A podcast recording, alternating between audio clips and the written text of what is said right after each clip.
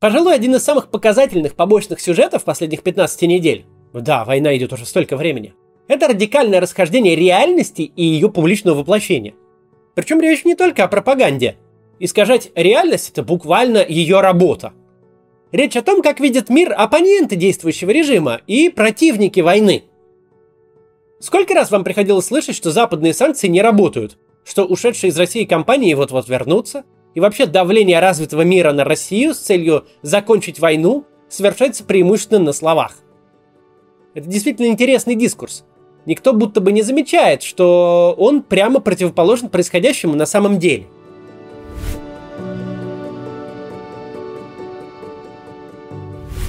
С первых дней войны начался массовый исход западных бизнесов из России. Сначала это звучало как временная приостановка работы. Макдональдс не ушел, а временно закрыл рестораны и продолжает платить зарплату сотрудникам. Икеа не ушла, а приостановила продажи и тоже выполняет все свои обязательства перед персоналом. Понятно, что любой крупный бизнес – это совершенно безэмоциональная машина.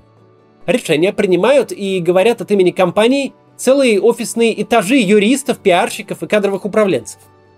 Любое их заявление и любое решение всегда имеет целью минимизацию ущерба для компании, для акционеров и для сотрудников.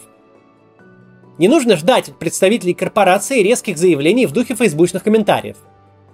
Эти люди поколениями учились разговаривать с внешним миром так, чтобы от внешнего мира не прилетел судебный иск. Чтобы ни за какое слово нельзя было зацепиться, чтобы на них не ополчились собственное правительство или какое-нибудь другое правительство – чтобы под окнами офиса не собрался митинг местных активистов с задетыми чувствами.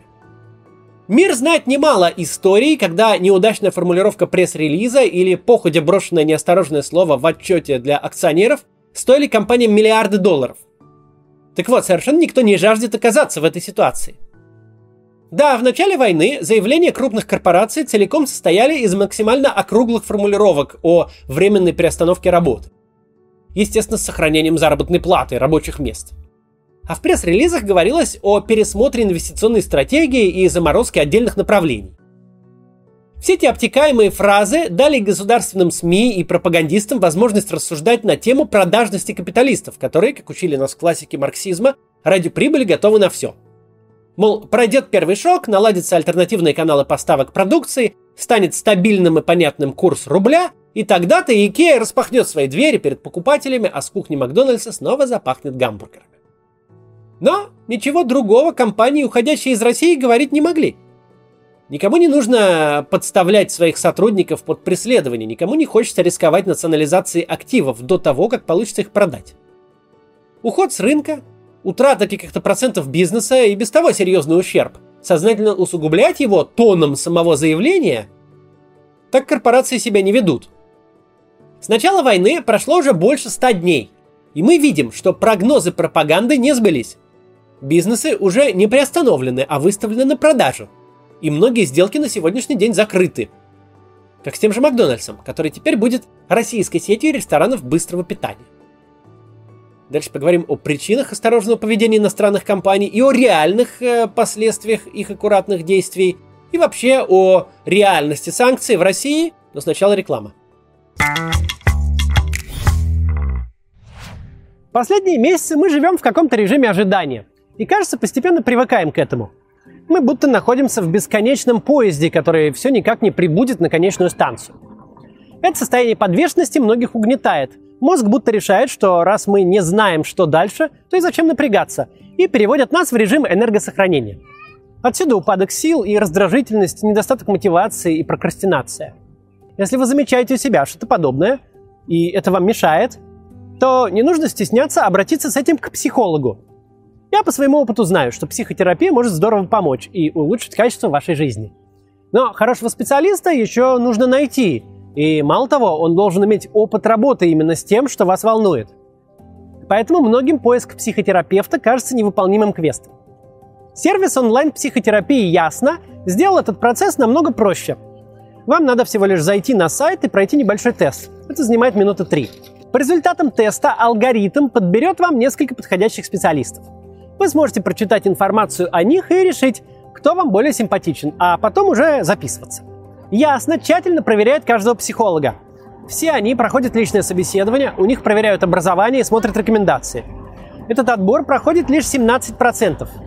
И это уже проверенные специалисты, которые проходят супервизии и постоянно развиваются. Все консультации онлайн, прямо на сайте сервиса, что очень удобно, ведь вам не придется никуда ездить. И стоит в среднем ниже, чем э, офлайн сессии. Одна 50-минутная консультация в Ясно обойдется вам в 2850 рублей. А если укажете при регистрации промокод CATS, то получите еще и скидку в 20% на первую консультацию. Обращайтесь в Ясно, если вам нужна помощь психолога. Ссылка на сервис будет в описании.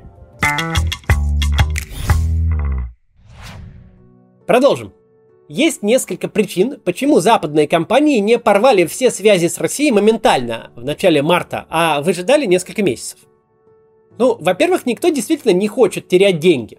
Даже если доля России в прибыли компании составляет всего 1%, как это было у Старбакса, уход с рынка – это потеря вложений, что вряд ли позитивно скажется на результатах, а значит и на годовых бонусах топ-менеджмента. Поэтому на всякий случай имело смысл подождать развития событий. А во-вторых, продать крупный бизнес – это не то же самое, что продать БУ ноутбук на Авито. На момент начала войны в России было несколько иностранных банков. Все они выставлены на продажу, но успешно завершить сделку удалось лишь по Росбанку, который от французов из Societe Generale перешел к своему бывшему акционеру Владимиру Потанину. Но здесь просто повезло, что сохранились старые связи, и когда-то французы именно у Потанина Росбанка купили – Остальные банки, включая Unicredit и Raiffeisen, безуспешно ищут покупателей, очевидно, все снижая и снижая свои запросы. И никакого обратного процесса мы не видим. Все развивается лишь в одну сторону. В сторону полного и окончательного ухода из России. И, кстати, ни китайское импортозамещение, ни так называемый параллельный импорт, то есть, если по-русски обычная контрабанда, пока тоже не работают. Китай, которому, казалось бы, сам Бог велел хорошенько подзаработать на путинской глупости, ведет себя крайне осторожно – в апреле экспорт из Китая в Россию упал в два раза по сравнению с довоенным январем. По некоторым позициям снижение еще сильнее. Поставки смартфонов сократились на 66%, а телекоммуникационное оборудование вообще почти перестали поставлять. Поставки сократились аж на 98%. Параллельный импорт тоже не работает. Тут сказывается финансовая изоляция России. Очень сложно оплачивать товары.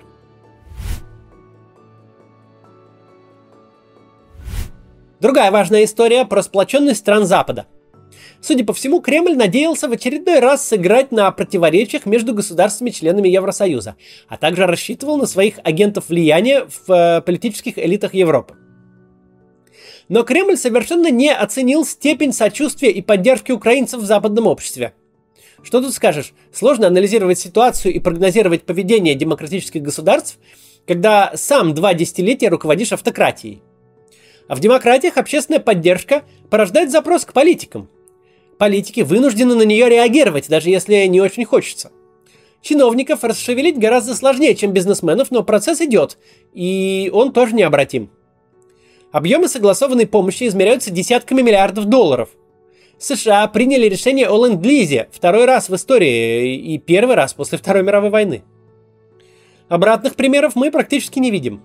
Есть отдельные голоса, вроде Генри Киссинджера, которые призывают Украину пойти на уступки Путину. Но кто такой Генри Киссинджер? Почти столетний политик.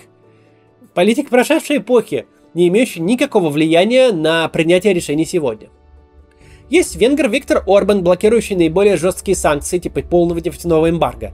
Но он остается даже не в меньшинстве, а в одиночестве. Мейнстрим совершенно другой. Сопротивление Венгрии будет преодолеваться – Новые пакеты санкций будут вводиться, пусть и медленнее, чем могли бы. Конечно, со временем внимание к войне снижается в любом обществе.